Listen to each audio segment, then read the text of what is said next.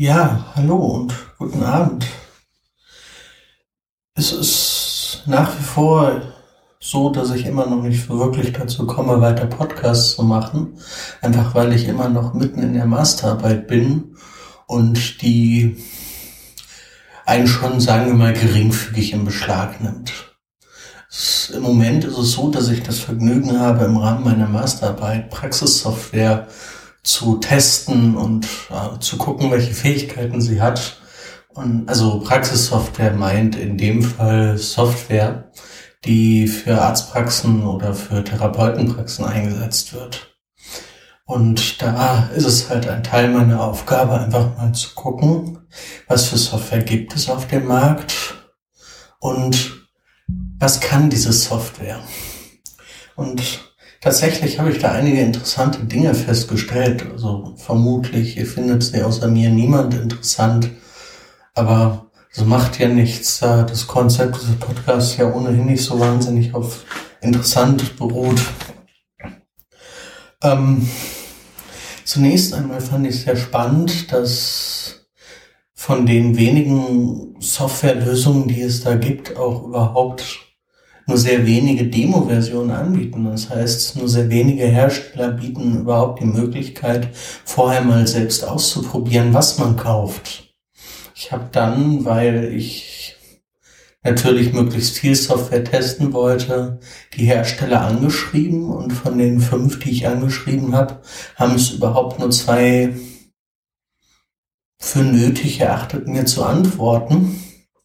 Was tatsächlich relativ interessant ist, da ich in dem Fall ja ein potenzieller Kunde war, weil von dieser Arbeit wird ja nun tatsächlich sogar abhängen, ob da eventuell jemand diese Software kauft.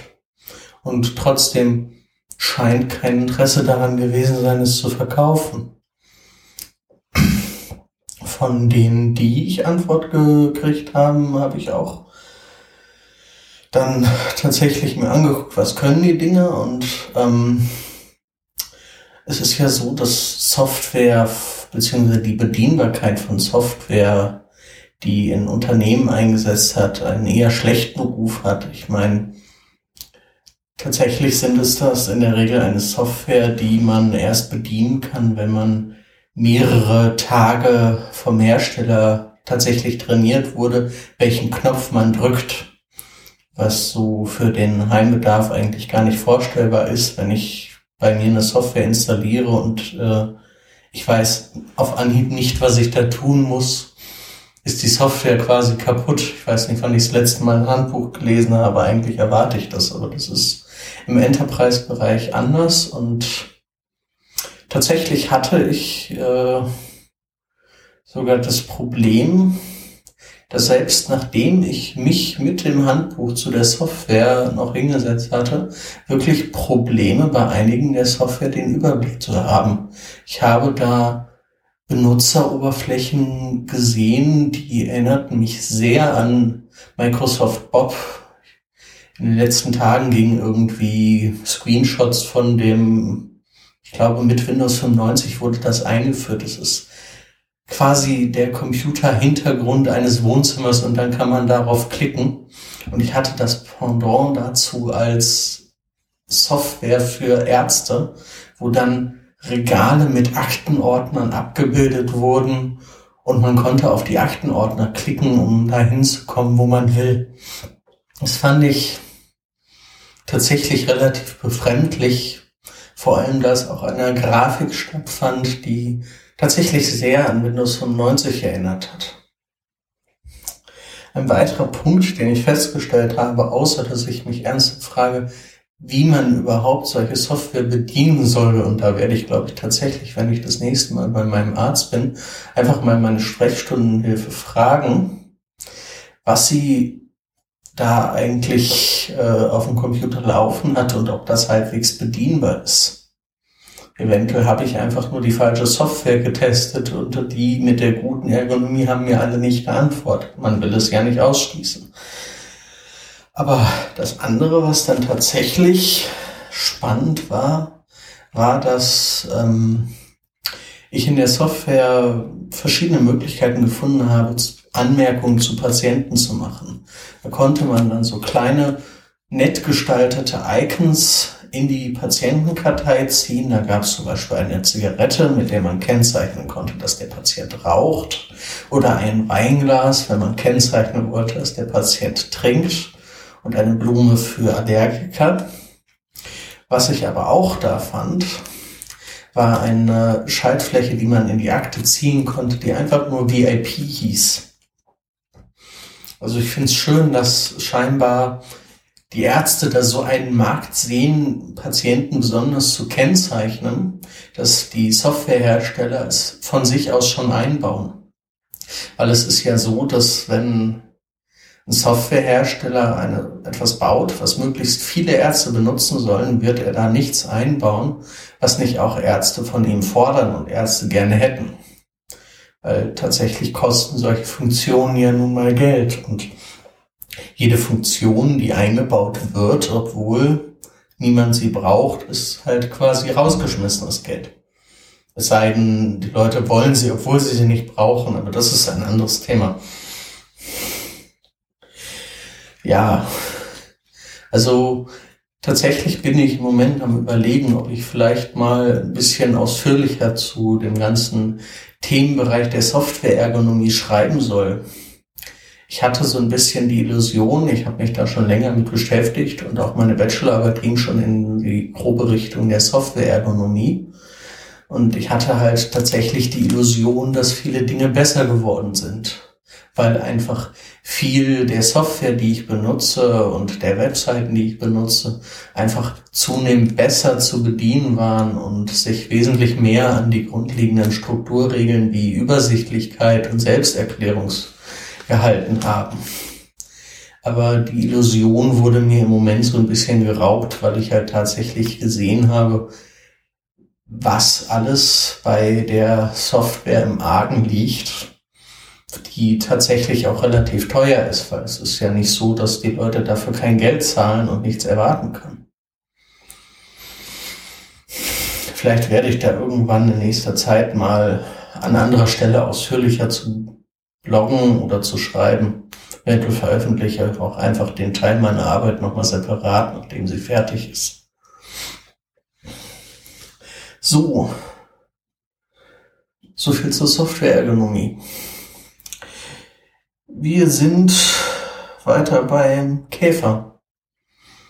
Franz Kafka, die Verwandlung. Ich hatte beim letzten Mal nicht so viel gelesen und tatsächlich ist auch im Moment noch nicht so viel passiert, außer dass der Protagonist aufwachte und ein Käfer war. Und an dieser Stelle war dann sein einziges Problem, dass er verschlafen hatte. Man, an dieser Stelle kann man eigentlich nur loben für so viel Pflichtgefühl und äh, ja, Mal gucken, ob noch andere Probleme auftauchen, außer dass er zu spät zur Arbeit zu kommen scheint. Als er dies alles in großer Eile überlegte, ohne sich entschließen zu können, das Bett zu verlassen, gerade schlug der Wecker dreiviertel sieben, klopfte es, klopfte es vorsichtig an die Tür am Kopfende seines Bettes. Gregor, rief es. Es war die Mutter. Es ist dreiviertel sieben. Wolltest du nicht wegfahren? Die sanfte Stimme. Gregor erschrak, als er seine antwortende Stimme hörte, die wohl unverkennbar seine frühere war, in die sich aber, wie von unten her, ein nicht zu unterdrückendes, schmerzliches Piepsen mischte, das die Worte förmlich nur im ersten Augenblick in ihrer Deutlichkeit beließ und sie im Nachklang derart zu zerstören, dass man nicht wusste, ob man recht gehört hatte. Gregor hatte ausführlich antworten und alles erklären wollen, beschränkte sich aber bei diesen Umständen darauf zu sagen, ja, ja, danke Mutter, ich stehe schon auf. Infolge der Holztür war die Veränderung in Gregors Stimme draußen wohl nicht zu merken, denn die Mutter beruhigte sich mit dieser Erklärung und schlurfte davon. Aber durch das kleine Gespräch waren die anderen Familienmitglieder darauf aufmerksam geworden, dass Gregor wieder erwarten noch zu Hause war, und schon klopfte an der anderen Seitentür der Vater, schwach, aber mit der Faust. Gregor, Gregor, rief er, was ist denn? und nach einer kleinen Weile mahnte er nochmals mit tiefer Stimme Gregor, Gregor. An der anderen Seitentür aber klagte leise die Schwester. Gregor, ist dir nicht wohl? Brauchst du etwas? Nach beiden Seiten hin antwortete Gregor, bin schon fertig und bemühte sich durch die sorgfältige Aussprache und durch Einschaltung von langen Pausen zwischen den einzelnen Worten seiner Stimme alles Ausfallende zu nehmen. Der Vater kehrte auch zu seinem Frühstück zurück. Die Schwester aber flüsterte, Gregor, mach auf, ich beschwöre dich. Gregor aber dachte gar nicht daran aufzumachen, sondern lobte die vom Reisen her übernommene Vorsicht, auch zu Hause alle Türen während der Nacht zu versperren. Zunächst wollte er ruhig und ungestört aufstehen, sich anziehen und vor allem frühstücken und dann erst das weitere überlegen, denn, das merkte er wohl, im Bett würde er mit dem Nachdenken zu keinem vernünftigen Ende kommen.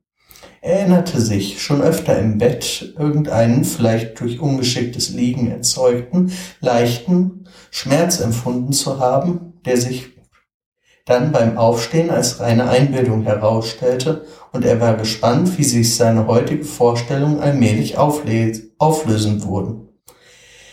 Was für ein Satz. Dass die Veränderung der Stimme nichts anderes war als der Vorbote einer tüchtigen Verkühlung, einer Berufskrankheit der Reisenden, daran zweifelte er nicht im geringsten. Die Decke abzuwerfen war ganz einfach. Er brauchte sich nur ein wenig aufzublasen und sie fiel von selbst. Aber weiterhin wurde es schwierig, besonders weil er so ungemein breit war. Er hatte Arme und Hände gebraucht, um sich aufzurichten. Stattdessen aber hatte er nur die vielen Beinchen, die ununterbrochen in der verschiedensten Bewegung waren und die er überdies nicht beherrschen konnte. Wollte er eines einmal abknicken, so war es das erste, dass er sich, dass er sich streckte. Und gelang es ihm endlich mit diesem Bein das auszuführen, was er wollte, so arbeiteten inzwischen alle anderen wie freigelassen, in höchster schmerzlicher Aufregung. Nur sich nicht im Bett unnütz aufhalten, sagte sich Gregor. Zunächst wollte er mit dem unteren Teil seines Körpers aus dem Bett hinauskommen. Aber dieser untere Teil, den er übrigens noch nicht gesehen hatte und von dem er sich auch keine rechte Vorstellung machen konnte, erwies sich als so schwer beweglich. Es ging so langsam, dass er schließlich fast wild geworden, mit gesammelter Kraft, ohne Rücksicht sich vorwärts schieß. Hatte er die Richtung falsch gewählt, schlug, schlug an den unteren Bettpfosten heftig an und der brennende Schmerz, den er empfand, belehrte ihn, dass gerade der unterste Teil seines Körpers augenblicklich vielleicht der empfindlichste war. Er versuchte es daher, zunächst den Oberkörper aus dem Bett zu bekommen und drehte vorsichtig den Kopf dem Bettrand zu.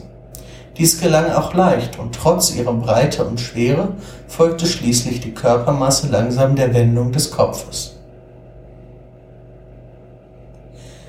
Aber als er den Kopf schließlich außerhalb des Bettes in der freien Luft hielt, bekam er Angst, weiter auf diese Weise vorzurücken. Denn wenn er sich schließlich so fallen ließ, musste geradezu ein Wunder geschehen, wenn der Kopf nicht verletzt werden sollte. Und die Besinnung durfte er gerade jetzt um keinen Preis verlieren. Lieber wollte er im Bett bleiben. Aber als er wieder nach gleicher Mühe aufseufzend so dalag wie früher und wieder seine Beinchen womöglich noch ärger gegeneinander kämpfen sah und keine Möglichkeit fand, in diese Willkür Ruhe und Ordnung zu bringen, sagte er sich wieder, dass er unmöglich im Bett bleiben konnte und dass es das Vernünftigste sei, alles zu opfern, wenn auch nur die kleinste Hoffnung bestünde, sich dadurch vom Bett zu befreien. Gleichzeitig aber vergaß er nicht, sich zwischendurch daran zu erinnern, dass viel besser als verzweifelte Entschlüsse ruhige und ruhigste Überlegs Überlegung sei. In solchen Augenblicken richtete er die Augen möglichst scharf auf das Fenster, aber leider war aus dem Augenblick des Morgennebels, der sogar die andere Seite der engen Straße verhüllte, wenig Zuversicht und Munterkeit zu holen. Schon sieben Uhr, sagte er sich beim neuerlichen Schlagen des Weckers. Schon sieben Uhr und immer noch ein solcher Nebel. und ein Weilchen lang lag er ruhig mit schwachen Atem, als erwartete er vielleicht von der völligen Stille die Wiederkehr der wirklichen und selbstverständlichen Verhältnisse. Dann aber sagte er sich, ehe es ein Viertel acht schlägt, muss ich unbedingt das Bett vollständig verlassen haben.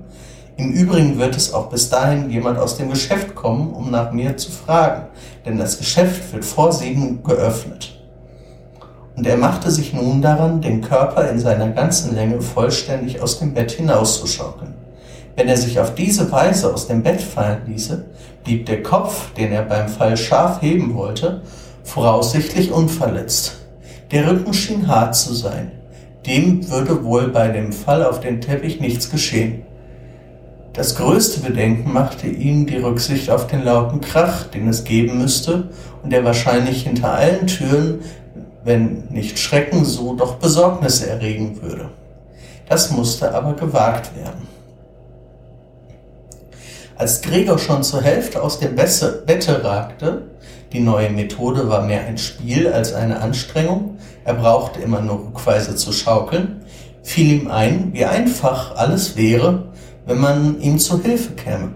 Zwei starke Leute, er dachte an seinen Vater und ans Dienstmädchen, hätten vollständig genügt, Sie hätten ihre Arme nur unter seinen gewölbten Rücken schieben, ihn so aus dem Bett schälen, sich mit der Last niederbeugen und dann bloß vorsichtig dulden müssen, dass er den Überschwung auf dem Fußboden vollzog, wo dann die Beinchen hoffentlich einen Sinn bekommen würden. Nun, aber abgesehen davon, dass die Türen versperrt waren, hätte er wirklich um Hilfe rufen sollen? Trotz aller Not konnte er bei diesem Gedanken ein Lächeln nicht unterdrücken. Schon war es soweit, dass er bei stärkerem Schaukeln kaum das Gleichgewicht noch erhielt. Und sehr bald musste er sich nun endgültig entscheiden, denn es war in fünf Minuten ein Viertel acht. Als es an der Wohnungstür läutete, das ist jemand aus dem Geschäft, sagte er, und er starrte fast, während seine Beinchen nun desto eiliger tanzten.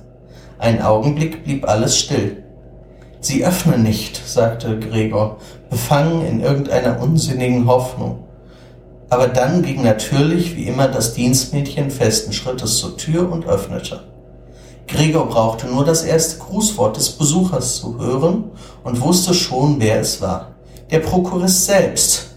Warum war nur Gregor dazu verurteilt, bei einer Firma zu dienen, wo man bei der kleinsten Versäumnis gleich den größten Verdacht fasste? Waren denn alle Angestellten samt und sonders Lumpen? Gab es denn unter ihnen keinen treu ergebenen Menschen, den, wenn er auch nur ein paar Morgenstunden für das Geschäft nicht ausgenutzt hatte, vor Gewissensbissen närrisch wurde und geradezu nicht imstande war, das Bett zu verlassen? Genügte es wirklich nicht, einen Lehrjungen nachfragen zu lassen, wenn überhaupt diese Fragerei nötig war? Musste da der Prokurist selbst kommen?